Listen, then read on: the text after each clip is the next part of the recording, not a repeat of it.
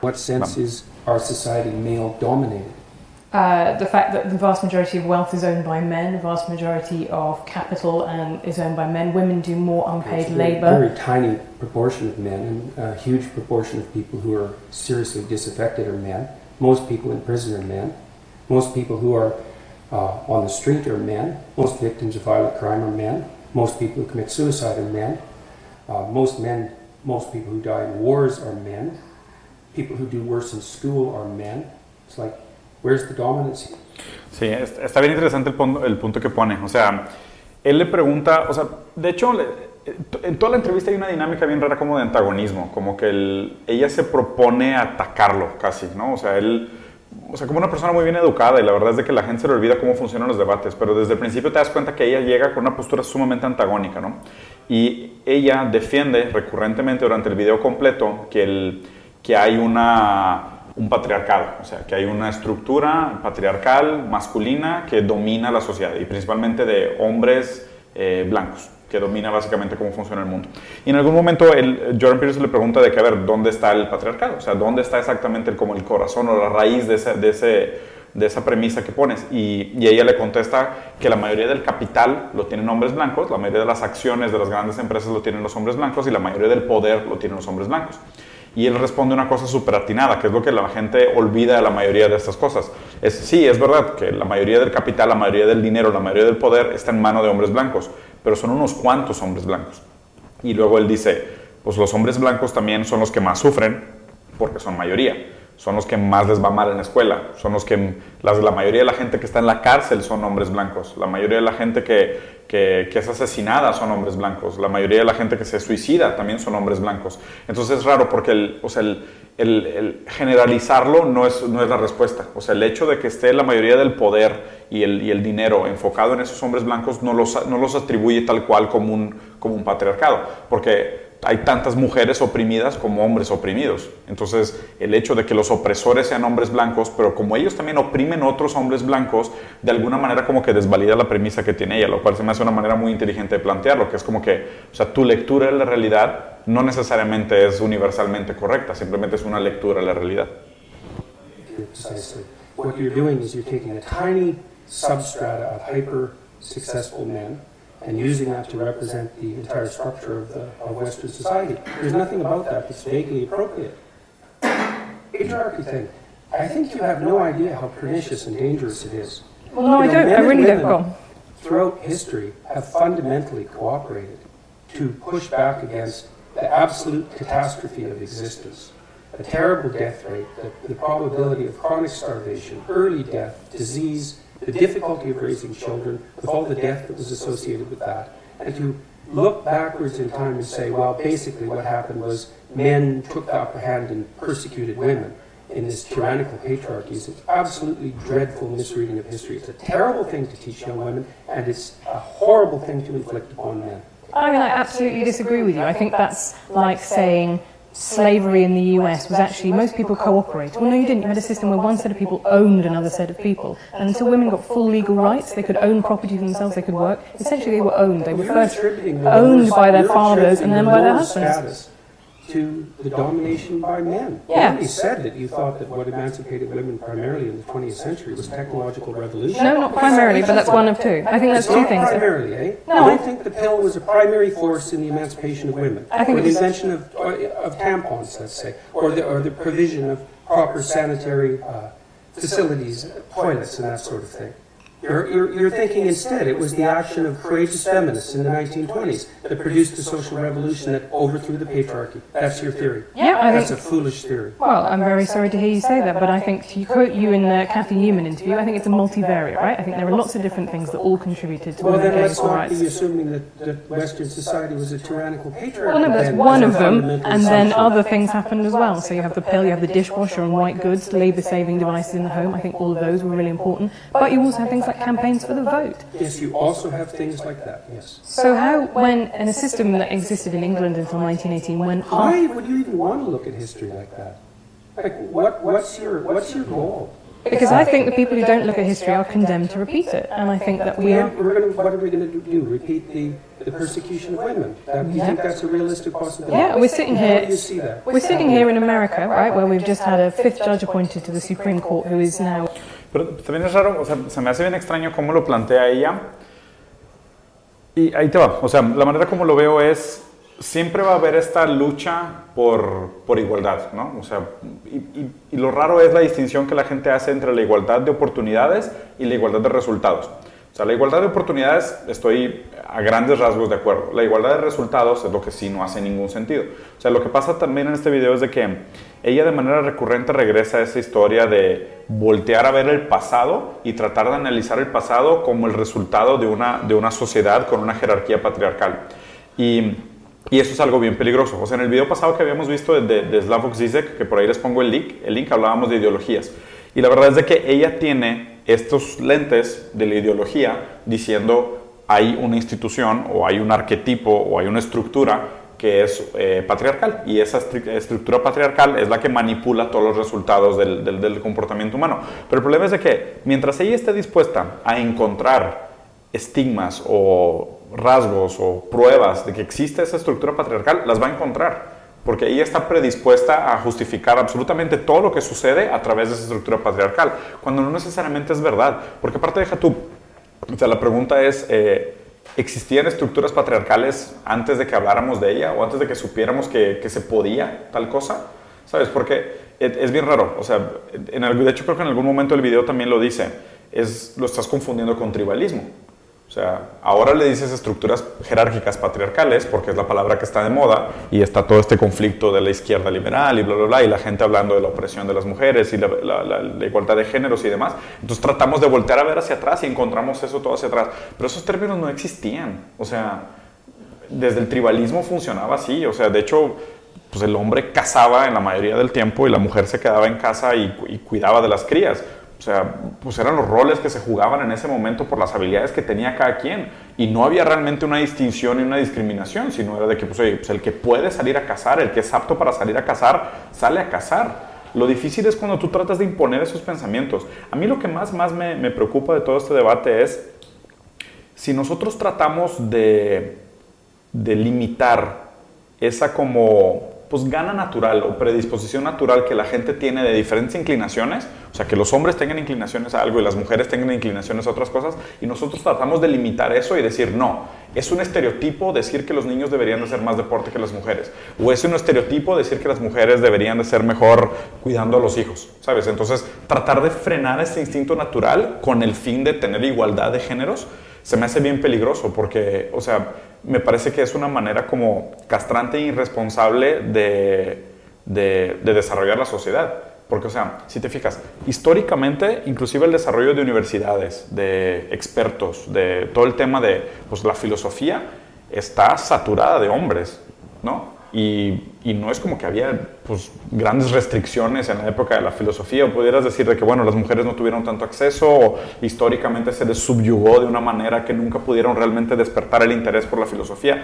Ok, está bien, tal tal vez a lo mejor sí es eso, pero ha- hacer ese tipo de limitaciones y restricciones va a hacer que los hombres que históricamente han sentido mayor inclinación a ese tipo de temas, ahora se sientan de que, oye, pues es que mostrar mis inclinaciones hacia la filosofía o hacia la intelectualidad es un acto machista, ¿sabes? Porque, porque se ve como que la igualdad se tiene que imponer, se tiene que decir, no, a fuerzas tiene que haber la mitad de hombres y mitad de mujeres interesados en cualquier tema, si no, quiere decir que estamos estructurando una sociedad patriarcal. Y, y lo otro que me parece demasiado raro de esto es, qué raro que, que nos sigamos quejando. O bueno, la, la verdad es que la queja es un, es, un, es un componente humano que nunca va a dejar de existir. Pero qué raro que la gente se siga quejando de que existan esas estructuras patriarcales cuando hoy vivimos probablemente en la mejor etapa de la vida humana, en la mejor etapa de toda la historia de la civilización. O sea, nunca habíamos tenido tanta expectativa de vida, tanta calidad de vida, tanta oportunidad, tanto crecimiento económico, tanta salud, tanta distribución de riqueza. O sea, sí, claro, todavía no estamos en el punto ideal, no somos una utopía, una utopía para nada, pero en el momento en el que estamos hoy, si es que realmente existe algo así como un patriarcado, pues es gracias a ese patriarcado. O sea, si no fuera todas esas decisiones históricamente tomadas y todo lo que ha sucedido hasta hoy, no estaríamos donde estamos y no tendríamos la ciencia, ni la medicina, ni la digitalización, ni la capacidad social que tenemos hoy. Entonces es bien raro escuchar como esta discordia. O sea, yo creo que el, el, el, gran parteaguas aquí es eh, tratar de empujar igualdad de oportunidades, que ahí sí estoy de acuerdo, o sea, todo el mundo debería tener la misma oportunidad. Y cuando digo todo el mundo no me refiero solo a géneros, me refiero a niveles socioeconómicos, este, backgrounds étnicos, raza, eh, poder adquisitivo. O sea, yo sí creo que debería de haber mayor igualdad de oportunidades, pero imponer igualdad de resultados, ahí sí se me hace una estupidez, porque o sea, eso de alguna manera como que mata el, algo que nos caracteriza mucho como humanos, que es la ambición, ¿no? Y aparte, el tema ambición también se me hace complicado porque ambición muy fácilmente se puede confundir contra ego o contra avaricia, ¿no? que digamos que es una ambición descontrolada. Yo creo que la ambición es lo que ha llevado a la raza humana al progreso. O sea, esa ambición de tener más, de acumular más, de ser más, de trascender más, de mejorar. O sea, como que esa ambición es, es buena, esa ambición hay que alimentarla, nunca hay que castrarla.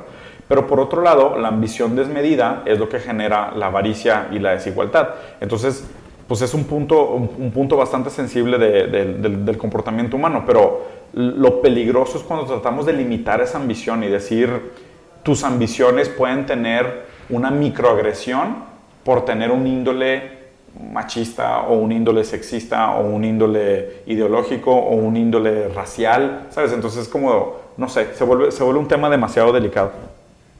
Déjame ver otro. Fundamental to women being able to function as full humans in society. And I think that is now under threat in America. I think it is extremely smug and complacent to think civilization has peaked, it's all upwards from here. Yeah, well, uh, good luck with that. it's a living. I, I, you know, I, uh, there are lots of people who agree with me. There are lots of people clearly who agree with you. Um, I wanted to. ahí algo que, que, se me hace bien interesante. Digo, ella como que se sigue quejando de lo, de lo mismo y Jordan Peterson le dice de que, oye, pues buena suerte con eso. Y yo creo que eso es el, uno de los grandes problemas de la actualidad. La gente no sabe tolerar la frustración, de ninguna manera. O sea, no sabemos tolerar la frustración. Y me incluyo porque creo que es un problema que todo el mundo tiene. Más bien es cómo aprendes a vivir con la frustración. O sea, la frustración es algo normal de tu día a día. O sea, es algo normal de la vida, es algo normal que todo el mundo tiene. De hecho, hay una relación muy íntima entre la frustración y la motivación. O sea, si no tienes frustraciones, no tienes tampoco deseo de vivir. Y cuando tienes deseo de vivir es cuando logras hacer cosas, es cuando progresas, cuando creas cosas nuevas. O sea, la frustración de alguna manera es como batería para la, para la persona, para la gente, ¿no? Y, y, y la manera como lo plantea ella y el debate que están teniendo se siente como que yo solo no quiero tener ninguna frustración. Y eso es una expectativa irreal. O sea, nadie funciona sin ninguna frustración. La frustración es una parte tan importante de la vida como el placer. El problema es que al tratar de deshacerte absolutamente de todas las frustraciones, pues matas lo que te hace humano, ¿no? Just a lot of people, I would say, who are coming to listen to what I say because they're sick and tired of having their desire to move forward in the world and to achieve something and to take their place as adult males, let's say, who are under the weight of accusations that their ambition and forthrightness is a manifestation of something that's fundamentally tyrannical. Ah, que ese es otro punto bien importante. Eh, ¿Cuántos granos de arena en una duna? ¿Sabes? O sea, y, y, ¿por qué la pregunta? Esto es la mayoría de las veces donde la gente se equivoca en estos debates. Tú partes de lo genérico para, para justificar el comportamiento individual. Y yo creo que debería ser individual los comportamientos individuales justifican el resultado genérico o el resultado de la masa. ¿Sabes? Es de qué? O sea, yo cuando pienso en, yo cuando pienso en mis propias ambiciones es, pues yo soy hombre blanco, ¿no? Yo debería delimitar mis ambiciones para mandar un mejor mensaje de, de, de igualdad de género, igualdad de oportunidades o igualdades de outcomes, o debería yo de atender a mi propia ambición individual de querer hacer más y tratar de hacer más y tratar de apoyar más gente y tratar de cambiar más mis entornos, ¿sabes? Pero yo lo veo desde un punto de vista individual y no genérico, ¿no? O sea, porque es bien fácil decir, pues hoy la mayoría de los CEOs de las grandes empresas del mundo son hombres blancos. Sí, ¿y es porque quisieron o es porque los pusieron ahí? Y pudieras argumentar de que no, pues que vienen de familias ricas y fueron a las mejores universidades, entonces tuvieron las mejores oportunidades y llegaron ahí. Sí, pero eso no descualifica su talento individual. O sea, yo estuve en la escuela con mucha gente que no sobresalió y también eran hombres blancos. ¿Sabes? Eso no justifica el hecho de toda la gente que ponen en esa posibilidad de tener buenos resultados los van a tener. No es cierto. O sea, de hecho, la gran mayoría de mis amigos que fueron a la misma universidad que yo tuvieron la misma. Es más, venían de mejores backgrounds que el mío y es gente que hoy me pide favores y me pide empleo y me pide trabajo y, o sea, todavía tengo relaciones con ellos, pero no lograron grandes cosas con sus vidas. Entonces, no creo que justifique. No es como que el hecho de que los hombres blancos hayan estado en una mejor posición cultural o socioeconómica posibilita el hecho de que sean hoy los líderes de las grandes empresas, ¿no? Porque tanto es el hecho de que pues, pues más de ellos serían entonces líderes de grandes empresas y la verdad es de que eso me parece como la anomalía, la regla. Pocos de mis amigos que eran hombres blancos y tuvieron las mismas condiciones que yo, llegaron a tener dos, tres, cuatro empresas y ser líderes de opinión y gente invitada a compartir su punto de vista. No, me parece más atípico. Es más, probablemente tengo más mujeres amigas blancas, por coincidencia, que hoy están y trabajan en la ONU o dan conferencias sobre sustentabilidad o son doctoras. Tengo una amiga que es neurocirujana. O sea, que probablemente son más casos de éxito, donde la gran mayoría de mis hombres, amigos blancos, acabaron siendo godines. Digo, nada contra, está, está bien. O sea, si ellos encontraron felicidad en ese estilo de vida, pues perfecto para ellos. Pero no me parece que una cosa justifique a la otra. They're not happy with that. It's not doing anyone any good, and it's also not true. It's really a terrible thing to do to young men.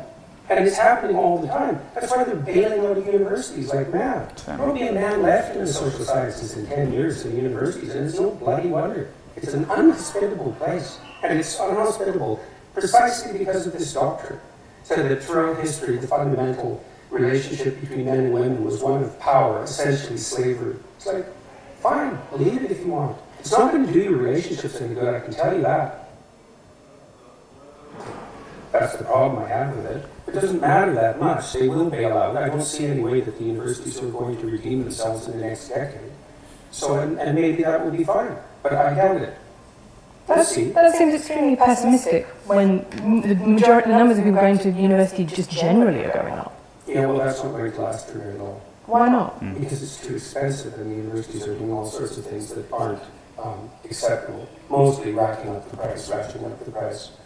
So, and, and decreasing the quality of what they're offering, and playing into the hands of the people who are ideological acolytes of the identity politics routines, and playing postmodern stunts, and pushing neo-Marxism, and all these things that are characteristic of, of the social sciences and humanities primarily. Sí, aquí levanto otro punto bien importante, que es lo que está pasando en las universidades.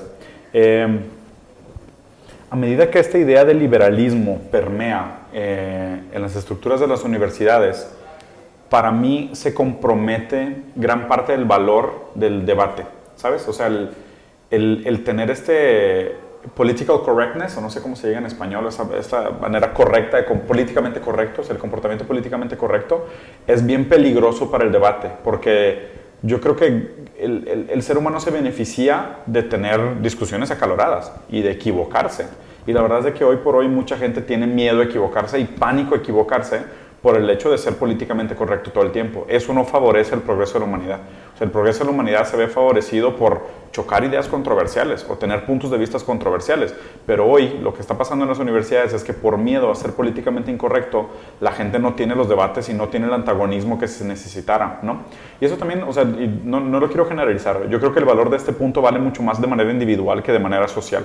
Eh, nosotros no deberíamos de tener miedo de equivocarnos o no deberíamos de tener tanto miedo de equivocarnos como que el, o sea el miedo al equivocarte es prudente y es bueno porque de alguna manera te guía y te ayuda a tener aprendizajes cuando te equivocas pero el miedo al equivocarte también te, te pone la vida fácil y te deja en una zona de confort que puede ser bien peligrosa. Yo creo que mientras más la gente tome riesgos asuma puntos de vista y dé una idea o comparte una idea más te vas a dar cuenta de que pues, hay un valor en ese aprendizaje. Y mira, me voy a usar a mí mismo como ejemplo. ¿no? Desde que empecé a grabar estos videos, desde que empecé a platicar y digo, tengo mucho tiempo dando conferencia, ¿no? Y siempre he sido una persona muy, muy abierta en mi punto de vista y sin mucho miedo en mi punto de vista. Y me he equivocado muchas veces, N veces. Pero equivocarte te enseña dos cosas. Primero, en qué estabas equivocado, porque nada mejor que el Internet para que la gente te diga en qué, en qué, en qué- en qué erraste. La gente es muy buena para decirte en qué erraste.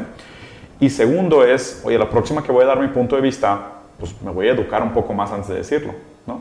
Y las dos cosas son extremadamente favorables. El problema es de que si no te expones nunca a ese riesgo de equivocarte, pues no vas a aprender ninguna de las dos, ni, ni vas a tener una mejor disposición a prepararte mejor para tu próxima presentación, ni te, vas a, ni te vas a convencer de que tu punto de vista anterior estaba equivocado. Y de hecho, mientras más te equivocas, más progresas. Y ese es el peligro de esta política correcta de las nuevas universidades, ¿sabes? De no decir nada que ofenda a nadie, no tener ningún punto de vista controversial, no tener maestros controversiales, solo estar siempre en el mismo, ¿sabes? Eso es súper peligroso porque crea una falsa idea de que todo el mundo está de acuerdo con todo y eso mata mucho de lo que nos hace seres humanos, que es, pues, tenemos puntos de vista diferentes y nos enriquecemos de tener puntos de vista diferentes. La gente le debería tener mucho menos miedo al debate, al revés. O sea, a mí me encanta platicar y me encanta compartir ideas y me encanta equivocarme, porque la verdad es de que pues, me doy cuenta que hay cosas que no sé y las cosas que no sé son las que me dan curiosidad y son las cosas que me motivan a seguir adelante. O sea, yo creo que me he equivocado mucho más de lo que he acertado, pero el equivocarme tanto es lo que me ha funcionado como plataforma para seguir acertando en otras cosas que gente no ha acertado.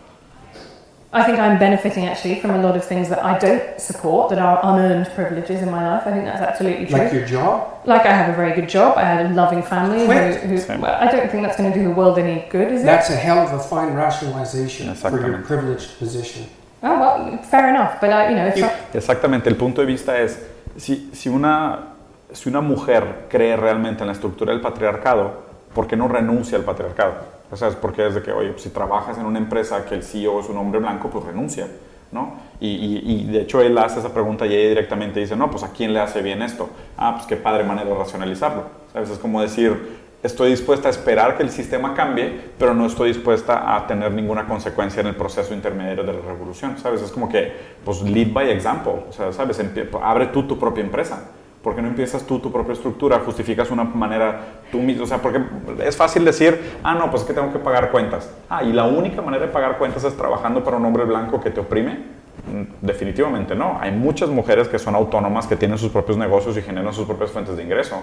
Hay N ejemplos. Si ellas son un ejemplo, tú también podrías ser uno. ¿no? Pero el, el esconderte atrás de que no, es que el sistema me oprime y el sistema no me permite, ahí sí, es una, así se desvalida toda la racionalidad que existe por detrás. Porque es, entonces, si un ejemplo es, es la regla, entonces todos son la regla. De la misma manera que si un hombre blanco es opresor, todos los hombres blancos son opresores, si existe una mujer que puede salirse del sistema y de tu forma ser autosustentable, todas podrían. ¿Sabes? O sea, es, es- ahí te das cuenta donde hay fallas en el argumento, porque la, la- la lógica aplica solo de un lado y del otro lado no.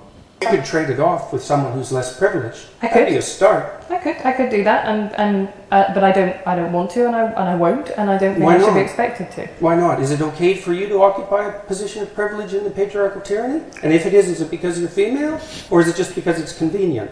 Let me tell you my political philosophy. I'm a, I guess I'm a social democrat. So what I believe is that you should, if you have a good life, you should try and pass that on. I believe in a progressive redistributive tax system, for example. It was once said by Lord Mandelson in British politics, you know, New Labour was okay with people being filthy rich as long as they paid their taxes. Now, I'm kind of less okay with people being filthy rich. But what I Define do, filthy rich. well, that, I think I would leave that You're probably in the top one tenth of one percent of people who've ever lived on the planet.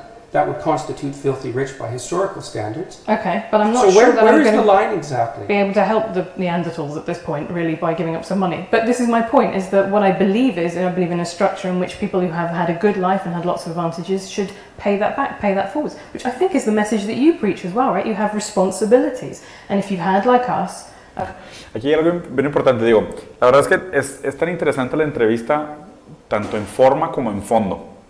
O sea, eh, hace poquito me preguntaron de que, o sea, ¿cómo te preparas para un, para un debate? O sea, ¿cómo te preparas para una ronda de entrevistas? ¿O cómo te preparas para una plática? ¿no? Porque la verdad es de que yo soy muy compulsivo y muy obsesivo en ese sentido de, o sea, yo todas las mañanas cuando me estoy bañando, me preparo de que, pues, cuáles juntas voy a tener, a quién voy a ver hoy, qué negocios voy a tener que cerrar o con quién tengo que platicar hoy. Y en mi cabeza corro todos los escenarios de tipo, ¿qué me podrán preguntar y cómo me defiendo contra las preguntas que me van a hacer, la verdad. Y, ella hace algo bien interesante. O sea, llaman un par de veces y de hecho en la entrevista larga pasa mucho más veces que él la orilla a una pregunta que él sabe que ella no puede contestar o una pregunta que sabe que se, desploma toda su lógica. Y ella siempre debate haciéndole un, un, cumplido. Te das cuenta que agarra la pregunta, la- tipo le preguntó algo así de que, oye, ¿por qué no renuncias a tu trabajo y le das tu trabajo a una mujer que está en una posición mucho peor que la tuya? Porque ella definitivamente está en el punto 0.1% de la gente más rica del mundo. O sea, es entrevistadora para GQ y publica y está en una universidad está en- en- en- haciendo su doctorado y todo. ¿Por qué no da su puesto? Y ahí en lugar contestar dice, no, mi ideología política es de que no pasa nada si eres muy rico mientras pagues tus taxes. Y después ella dice, eso es lo que tú dices, tú dices de la importancia de la responsabilidad. Y lo que más me sorprendió de eso es que él cayó. O sea, no sé si él cayó en la trampa de su propio ego, de que ella le regresó la palabra diciéndole, es algo que tú apoyas, entonces él contestó, o si de plano se dio cuenta que probablemente también es de que no va a contestar, entonces bueno, pues deja, deja desvío la conversación hacia otro lado. Y eso es algo, eso es algo bien interesante porque creo que de estos debates se aprende tanto de la forma como del fondo. O sea, el, contenido en sí es muy rico, pero la manera como ellos están haciendo este esgrima mental es igual de interesante. Y son cosas que la gente debería aprender en el día a día. Te lo juro que me preocupa demasiado que hoy por hoy la gente sienta que para ganar un debate tienes todo el tiempo del mundo. ¿Sabes? Porque, porque estás acostumbrado a platicar por Twitter o por WhatsApp. Entonces, se te ocurre una muy buena idea y dices, a ver, cómo estructuro esta idea. Y 180 caracteres y le quito esto, busco la ortografía correcta de la palabra y ahora sí contesto y sueno súper inteligente. Pero es el tipo de gente de que si te paras enfrente a ellos y le preguntas "Ah, ah, ah, ah, ah", y no te contestan, ¿no? Por- porque no tienen esa agilidad mental, no tienen esa esgrima. Entonces yo creo que, o sea, nos beneficiamos del debate, tanto del tema como se está debatiendo, como de la forma en la que se está debatiendo, ¿sabes? O sea, por eso creo que es tan importante que más gente vea este tipo de cosas y, y practique el debate. O sea, un primer nivel es escucharlo y un segundo nivel es de que, oye, platica con gente que te rete intelectualmente, platica con gente que te saque tu zona de confort y que ponga en evidencia tu falla lógica para que tú mismo te cuestiones de la manera correcta y llegues al siguiente nivel de pensamiento al que deberías de llegar. Y la verdad aquí, o sea, Peterson está muy por encima de ella. O sea, Peterson se ve que es una persona que tiene años pensando en este tema y ella probablemente tenga unos 10, 15 y él 40. Y obviamente él se ha prestado a ser criticado mucho más que ella porque el punto de vista de ella es mucho más difícil de criticar y mucho menos gente se debería criticarlo. Eso le creó a ella un falso sentimiento de que tiene la razón. Y él no, él viene desde hace años haciéndose callos sobre su idea de que todo el mundo lo ataca. Y ese tipo de gente es la más difícil de desvalidar. Porque, o sea, le han criticado todo. Y como le han criticado todo, todas las preguntas que vienen las batea de regreso. Por eso nada mejor que eso, o sea, nada mejor que practicar realmente el debate como algo de todos los días. I a Right, but lot I of don't regard advantages in life. civilization as a tyrannical patriarchy. But it's not purely a tyrannical That's patriarchy, sure. is it? It's purely not. Right. And that's exactly the issue. But why because would you when you describe it as a tyrannical patriarchy, then you make a case that it's purely that. And that's exactly what's ungrateful. really need to be preferential hiring. I think it would nest, it would probably be about making that job, breaking down the stigma to entering that job. I think teaching is a really interesting example. It was seen worked at the in turn of. daycares when I was 18, 19. Right. There were no men in it. And how did that make you feel? I loved it. Yeah. You know, the kids, I used to wrestle with the kids, which of course can't do now because everybody knows that that would just be a catastrophe. And I used to draw them pictures of monsters and they'd line up for that. And I liked working with kids quite a lot. And I didn't care whether it was female dominated. I've been in female dominated my professions my whole life. Right. I think. And think. felt marginalized as a consequence. Okay. My big problem with the lobsters is that it's scientifically bollocks. Right? It's just you cannot read across from lobsters and what they do to what humans do. Of humans course do. you can. That's why serotonin works on lobsters. But it works You- in two different ways. So if serotonin makes lobsters more aggressive, it makes humans No, humans it makes them less dominant. aggressive. Right? That's no, what that's not right. That, that, Serotonin makes human beings more dominant but less aggressive. And the only reason it makes them more dominant is because they're less irritable and they're less defensively aggressive. So it's not bollocks. I know my neurochemistry. Está bien interesante, digo, eh, para la gente que sabe leer, o sea, postura, ¿no? Lenguaje corporal. Aquí, o sea, esta, esta, esta- se me hace que es de las preguntas más agresivas. No es una, aparte ni siquiera es una pregunta. Ella le hace un statement sumamente agresivo, que desvalida casi todo su trabajo. O sea, él es un psicólogo clínico, junguiano, que habla del comportamiento, y él, en uno de sus libros recientes, el de 12, 21, 12 reglas para la vida, 12 Rules of Life, habla de cómo el, comportamiento de las langostas, que es milenario, de alguna manera se transforma y o tiene vínculos con el comportamiento del humano actual, hablando del nivel de serotonina y hablando de, de cómo las batallas entre las langostas hace que el victorioso haga una bola de nieve hacia la victoria y el fracasado haga una bola de nieve hacia el fracaso. Y eso habla solamente de la química del cerebro, nada más. O sea, de una manera súper eh, instintiva, racional, o sea, sin nada de subjetividad, sin nada de comportamiento humano. Y ella directamente lo ataca y dice, oye, pues es mentira, o sea, no, no, tiene sentido que el comportamiento de las langostas justifique el comportamiento humano. Y digo, más que la respuesta, y todo que la respuesta está interesante, está bien interesante ver cómo esta pregunta cambia la postura corporal de los dos o la comunicación corporal de los dos, que es de que ella hace una pregunta sabiendo que lo va a ofender, y desde que empieza a hacer la pregunta se le empieza como a quebrar la voz, se le nota la inseguridad porque sabe que le van a rechazar feo y aparte pone las manos en una postura así como que toda incómoda. O sea, se los juro que es una postura que no he visto a nadie poner las manos en esa, en esa posición de una manera normal. Y él inmediatamente cierra las manos con fuerza y se inclina hacia adelante. Entonces es bien raro ver como que no importa lo que le va a contestar, porque lo que ella preguntó fue ese cerebro animal o ese cerebro instintivo no justifica el comportamiento de hoy. Y inmediatamente en esa pregunta te das cuenta cómo los dos se comportan como animales. O sea, es como ella se pone como víctima y él inmediatamente se pone como depredador. Entonces es como que ya ni siquiera necesitaba haberle contestado. Te lo juro que con la pura postura ya estaba contestada la pregunta. So if you're going to play neurochemistry, let's go and do it. I'm not a fan of the idea that the most fundamental orientation that a person is likely to have in their life is career. I don't believe that's true for most people. I certainly don't believe it's true for most women. And I think the evidence supports that claim quite straightforwardly. So. Um, However, it is the only thing that you get paid for under capitalism. right? Yeah, and I think the evidence supports that claim quite straightforwardly. So. Um, However, it is the only thing that you get paid for under capitalism. Stupid. right? Yeah, I'm live. But that's but that's How can true. you say something like that? Paid. It's so cliched. Well, it's so painful to hear that. It may be cliche, but it nonetheless is true, right? Look, Women do more, not much capitalism. More. Well, for God's sake. It, it, it is. No, it isn't. You have to invest into a child for 18 years before they have any economic utility. Mm-hmm. It's a consequence of delayed economic utility. We don't know how to monetize it. It's not a consequence of capitalism. It's a consequence of the fact that human beings have an 18 year dependency. How do you monetize that, even in principle? I, am married. Um, modern marriage has a lot to recommend it. I do also think it is a patriarchal institution. It is literally Of course you think that. Well, because you think virtually everything that occurs in our society is a patriarchal institution. Sí, claro. Aquí, aquí ella de nuevo proyecta como su ideología, de que toda su vida es una consecuencia de un patriarcado, que es como esta estructura que existe arriba de la vida. Hay, hay algo bien raro. En algún momento alguien me platicó esta metáfora, está bien interesante. Vamos a suponer así, yo mañana despierto y digo, el número 4 es el número que rige el universo. Todo el universo se puede explicar con el número 4. Y te los aseguro que ese número 4. Llevo años estudiando eh, matemática y física cuántica y filosofía y, numerología y el número 4 explica todo el universo. Si tú te predispones a encontrar el número 4, pues vas a encontrar el número 4 en todos lados. O sea, vas a ver que, oye, qué raro, mi celular tiene cuatro esquinas y, oye, mi compu también tiene cuatro lados y mi carro tiene cuatro llantas y me lleva a todos los lugares a los que voy todos los días. El número 4 me transporta. Y, podrías construir un caso diciendo que el número 4 está en todos lados. ¿Por qué? Porque de nuevo, y es bien interesante, una vez que tú traes puestos sus lentes, si no te das cuenta que son tus lentes ideológicos los que están tomando tus decisiones por ti, tú no tienes una ideología. La ideología te tiene a ti secuestrado. O sea, te tiene secuestrado de una manera que tú vas a pelear por defender tu ideología para explicar todo el mundo que te rodea.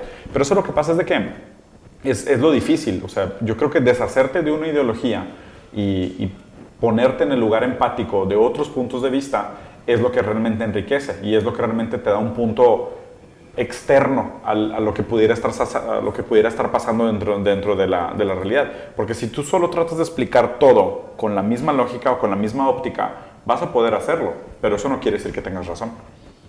It's easy to think that because then you only have to think one thing. You could you have a one thing answer for everything. You could let it's like me. It's part of the patriarchal institution. I don't think you're obeying the rule that says maybe treat people as if they have something worth hearing. So I'm not making a case for the patriarchal tyranny, and I don't think you are either. I think that you're making a case that that's like a, a universally cliched case for the patriarchal tyranny. I don't I don't see too Why much do of women you change reflected their in names? your articles at all. Why do women change their names on marriage traditionally?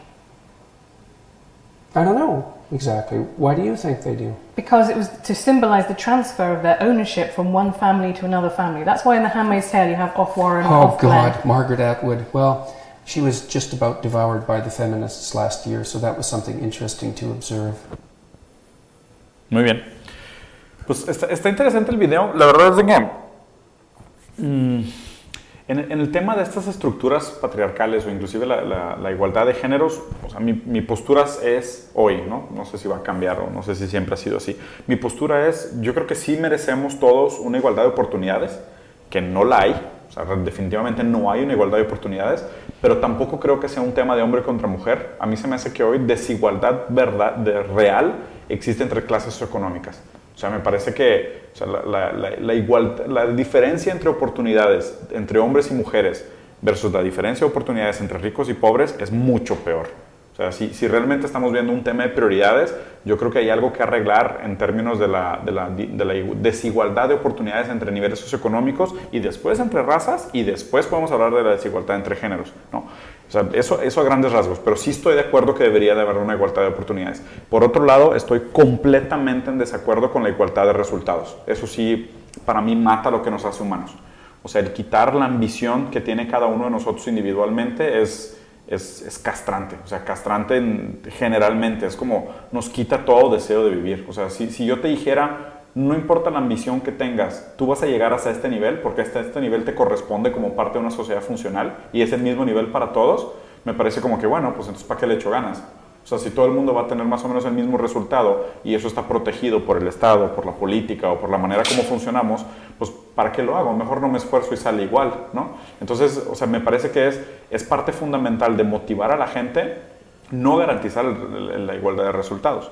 Entonces, la verdad es de que siento que también esto habla mucho de la, de la frustración en la que vivimos y la manera como la gente hoy no tolera la frustración. O sea, la gente está dispuesta a criticar no sé, los mecanismos fundamentales que operan nuestra vida y, rigen nuestros países y, y rigen nuestra sociedad con tal de no tolerar su propia frustración. Cuando por otro lado, de nuevo, la frustración es algo que nunca va a dejar de existir. O sea, la única gente que no tiene absolutamente ninguna frustración es la gente que está muerta. O sea, si, estás vivo tienes frustraciones, así funciona la vida. Hay, hay, hay frustraciones de todo tipo, de todo tamaño, hay frustraciones tolerables, hay frustraciones intolerables, hay frustraciones que puedes controlar y hay frustraciones que no puedes controlar. Yo creo que lo que distingue a la gente exitosa, a la gente eh, mediocre, es la gente que sabe tolerar la frustración y sabe qué hacer con la frustración, y la gente que no sabe tolerar la frustración y no sabe qué hacer con ella es la gente que está atorada y transborda esta negatividad y quiere que todo el mundo se sienta igual de horrible que ellos porque ellos no saben qué hacer con toda esa negatividad que cargan.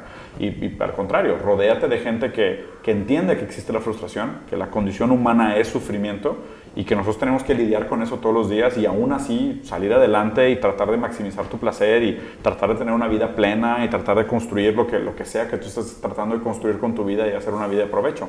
El otro lado es bien fácil, hay un chorro de gente y están reclutando, pero no hay nada ahí.